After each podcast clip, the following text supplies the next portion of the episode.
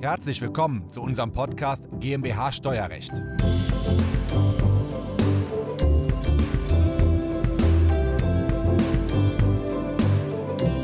Die Vermögenssteuer, die wir bis 1997 hatten, war verfassungswidrig. Da schauen wir uns heute einmal zu dritt an, wie war die damals ausgestaltet, die Vermögenssteuer, und was hat zur Verfassungswidrigkeit geführt. Und dann schauen wir uns an, welche Partei in Deutschland welche neue Regelung für die Vermögenssteuer einführen möchte und dann auch ja, ein Ausblick, wie eine neue Vermögenssteuer auf Basis der alten Vermögenssteuer dann aussehen könnte, welche Freibeträge wir haben und welche Steuersätze dann zur Anwendung kommen. Diese Folge ist der Audiomitschnitt unseres YouTube-Videos. Das Video verlinken wir Ihnen in der Beschreibung.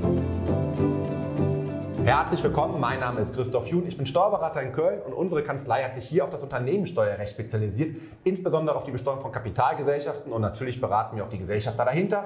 Und wenn es jetzt eine Vermögenssteuer geben wird, dann geht es auch darum, diese Vermögensteuer zu reduzieren. Wir sind heute zu dritt hier im Kölner Kranhaus und reden über diese neue Vermögenssteuer, die bis 1991, nee, 1997 gab es die.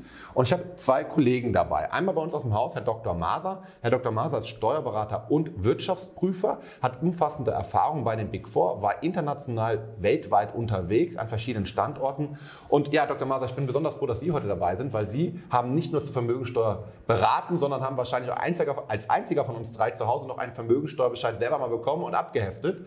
Und, ja. und können davon so ein bisschen berichten. Ja. Und ich habe dabei Rudi Schneider. Rudi Schneider ist Diplom-Finanzwirt, also eine Ausbildung in Nordkirchen beim Finanzamt gemacht, ein duales Studium, macht gerade den Master of Taxation an der FOM-Hochschule genau. ja, und ist bei uns als Steuerberatungsassistent tätig.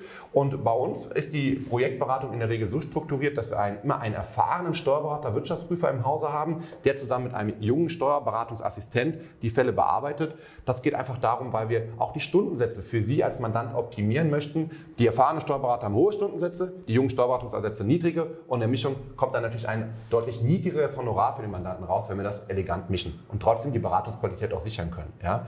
Ähm, da gehen wir einmal durch. Ähm, Herr Schneider, Sie haben so ein bisschen das damalige Vermögenssteuergesetz nochmal ein bisschen aufgearbeitet. 25 Jahre ist es jetzt etwa her.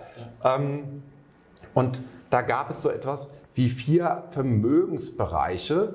Also gehen wir mal einzeln durch. Land- und Forstwirtschaft kann man relativ kurz fassen, das werden die wenigsten unserer Mandanten haben, aber wie wurde das damals erfasst? Das wurde damals mit dem Einheitswert bewertet und dieser Einheitswert wurde dann besteuert. Diese Einheitswertbewertung, die ist äh, jetzt nicht so relevant, würde ich sagen. Die kann man jetzt erstmal vernachlässigen. Ja, und mit dem niedrigen Steuersatz mit damals. 0,5. 0,5 Prozent auf den Einheitswert. Ne? Jetzt aus der Praxis, Herr Dr. Maser, was, man, was kann man ergänzen? Ja, damals Land- und Forstwirtschaft wurde äh, doppelt äh, bevorzugt. Einmal mit einem niedrigeren Prozentsatz, zweitens mit dem niedrigeren Einheitswert. Dieser Einheitswert basierte auf historische Daten streng genommen sehr historischen Daten mit dem Ergebnis, dass für forstwirtschaftliche Betriebe faktisch gar keine Vermögensteuer anfiel, für landwirtschaftliche Betriebe eine sehr geringe. Kommen wir zur zweiten Vermögensart, Betriebsvermögen, also Einzelunternehmen und Personengesellschaften. Wie wurden die angesetzt? Die wurden mit dem Teilwert angesetzt damals. Äh, dieser Teilwert ja, wurde ermittelt. Dann gab es einen Freibetrag in Höhe von 500.000 D-Mark. Mhm. Und der Betrag, der diese 500.000 D-Mark überstieg, der wurde nur mit 75 Prozent angesetzt und darauf entfiel dann die Vermögenssteuer von 0,5 äh, Prozent.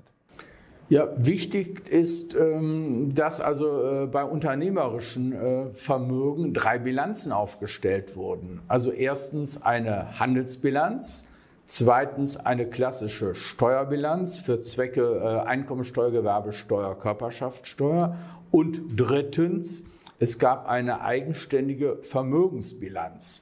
Im wahrsten Sinne des Wortes, wir hatten eine dreifache Buchführung. Handelsbilanz, Steuerbilanz, Vermögensbilanz. Okay. Hört sich nach sehr wenig Steuer an für Betriebsvermögen.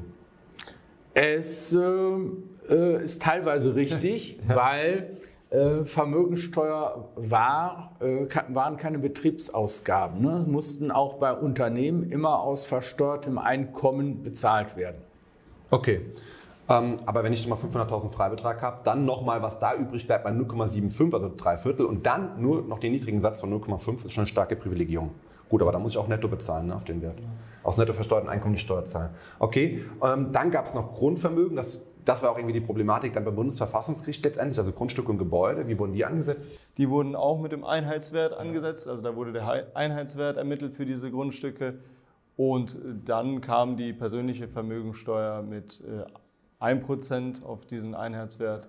Dann gab es natürlich noch persönliche Freibeträge für die, für die Privatperson. Äh, dieses Grundvermögen wurde historisch bewertet. Und das war ja dann auch die Kritik beim Verfassungsgericht, äh, dass diese alten historischen Werte überhaupt nichts mit tatsächlichen Marktpreisen zu tun hatten. Äh, die Argumentation war, äh, klassisches Kapitalvermögen wird benachteiligt. Ja, vielleicht kann ich dann noch die vierte Vermögensart ergänzen. Das war das sogenannte sonstige Vermögen, Barvermögen, Aktiendepot, ähm, auch Renten. Also das heißt, wenn ich in Rentenkasse eingezahlt habe, hat man das kapitalisiert und in meinem Vermögen letztendlich zugerechnet ähm, schon ein bisschen grenzwertig. Das wird aber dann vom Grundsatz her mit 1% angesetzt, aber Aktien wiederum nur mit 0,5%. Also Aktien wurden wieder niedriger angesetzt wie mein Barvermögen letztendlich. Ne?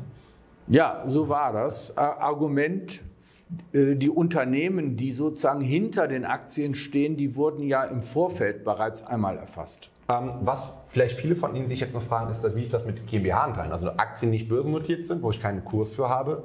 Wie ist es mit GmbH-Anteilen? Welche Kategorie sind die denn gefallen damals? Ja, Vergleich bei den Aktien ja. statt Börsenpreis dann der Gemeindewert. Okay, aber auch hier 0,5 auf Prozent auf die GmbH. Genau, 0,5. Okay. okay.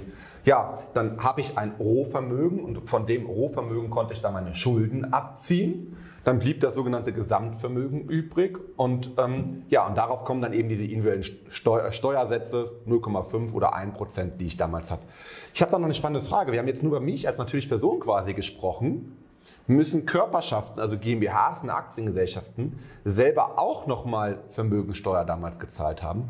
Ja, genau. Also auch die äh, äh, erwerbswirtschaftlichen Unternehmen ja. zahlten äh, Vermögenssteuer. Mhm. Äh, gewisse nicht erwerbswirtschaftliche Unternehmen, zum Beispiel Krankenhäuser, mhm. Rundfunkanstalten, äh, die waren ausdrücklich ausgenommen. Okay, spannend. Gleicher Steuersatz, 1%, 0,5%?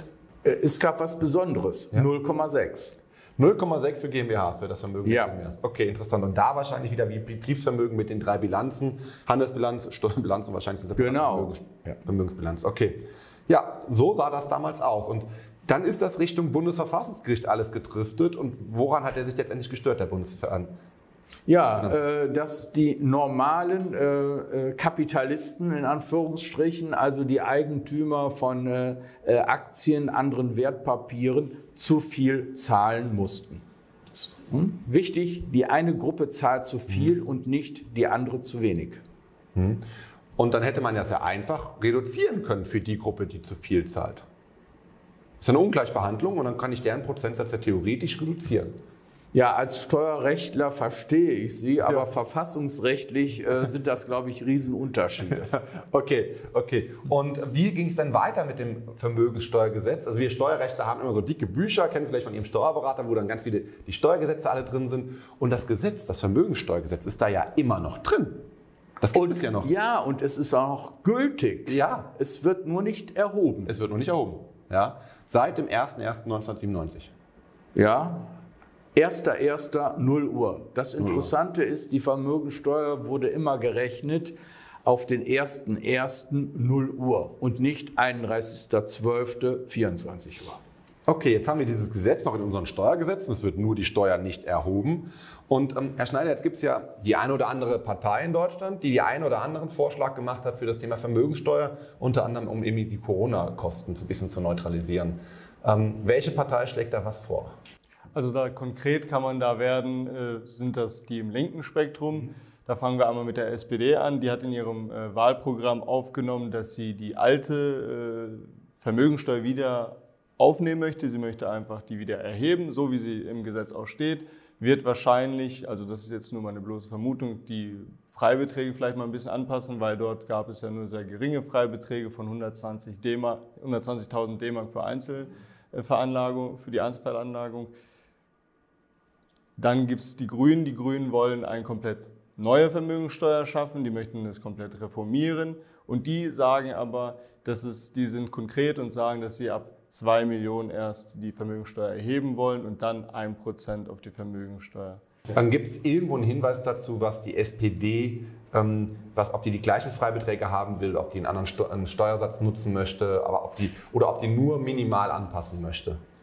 Es gibt keinen direkten Hinweis darauf. Äh, die SPD hat in ihrem Wahlprogramm nur aufgenommen, dass sie Betriebsvermögen begünstigen möchte mhm. und dass sie dafür sorgen möchte, dass äh, Arbeitnehmer dadurch keinen Schaden bekommen, also dass sie nicht dadurch entlasten werden. Das heißt, ich könnte mir vorstellen, es gibt da eine spezielle Begünstigung für Betriebsvermögen dann. Und zu ergänzen ist dann noch, dass von diesem Grundvermögen Freibeträge abzuziehen sind. Bei natürlichen Personen sind das 120.000 D-Mark gewesen. Mit den Ehefrauen und Ehemännern zusammen waren das 240.000 D-Mark. Über 60-Jährige haben nochmal 50.000 D-Mark on top bekommen und ja, pro Kind 120.000 D-Mark, also auch relativ viel pro Kind an Freibetrag. Ja, und bei den, bei den Grünen ist dann so, die möchten es komplett einstampfen, das Gesetz, ein komplett neues schaffen. 2 Millionen Euro Freibetrag für jeden und der darüber hinaus kommt 1%. Also wenn ich dann 3 Millionen habe, muss ich auf die 1 Million quasi 1% zahlen, sind 10.000 Euro. Genau, so steht es zumindest im Wahlprogramm. So, so verstehe ich das Wahlprogramm der Grünen, dass die sagen, 2 Millionen, ab dann hat man viel Vermögen in Deutschland und dann fällt 1% Steuer an. Okay. Gibt es, ähm, gibt es Prognosen, zu wie viel Mehrsteuereinnahmen das führt? Also man muss wissen, in Deutschland planen wir für 2021 Steuereinnahmen von ungefähr 775 Milliarden. Und man kann immer sagen, ein Drittel macht die Einkommensteuer, ein Drittel die Umsatzsteuer, dann macht noch aus dem letzten Drittel macht noch sehr viel die Körperschaftssteuer und die Gewerbesteuer und dann wird sehr schnell sehr klein. Auch die Erbschaftssteuer hat noch einen mini, mini, mini Anteil in Deutschland was die Vermögensteuer, da, Vermögensteuer beitragen könnte? Also ich habe einen Artikel gelesen, dort wird von Prognosen von circa 11, irgendwas Milliarden ausgegangen, dass diese Vermögensteuer zusätzliche Einnahmen bringt. Und ja, wie Sie schon sagten, der andere Betrag ist wesentlich höher. Da sind diese 11, Milliarden natürlich nicht ja. wesentlich. Ja, äh, also im Kopf gerechnet äh, würde die Vermögenssteuer zum Haushalt 1,1 bisschen Prozent beitragen. Hier geht es nicht nur um Steuer im Sinne von Finanzierung des Bundeshaushaltes, da ist auch eine deutliche äh, sozialpolitische Komponente drin. Ja, und wenn ich mir den Verwaltungsaufwand dahinter vorstelle, man muss vielleicht ein neues Gesetz entwickeln, man muss die Finanzbeamten schulen, man muss ja jetzt auch wieder regelmäßig bewerten, das kennen wir aus der Erbschaftssteuer, dass wenn ich jetzt einfach nur sage Steuerbilanzwerte, das hat der BF äh, Bundesverfassungsgericht ja auch gesagt, dass das einfach nicht geht, dass man die Ertragswerte ermitteln muss. Wie soll ich mir das vorstellen, dass ich jetzt jedes Jahr meine Immobilie mit dem Verkehrswert ansetzen muss? Dann muss ich ja einen Gutachter durchschicken, ja. Dann muss ich ähm, mein Unternehmen mit dem Ertragswert, brauche ich jedes Jahr einen Steuerberater, der einen Gutachten dafür macht oder eine Vermögensbilanz.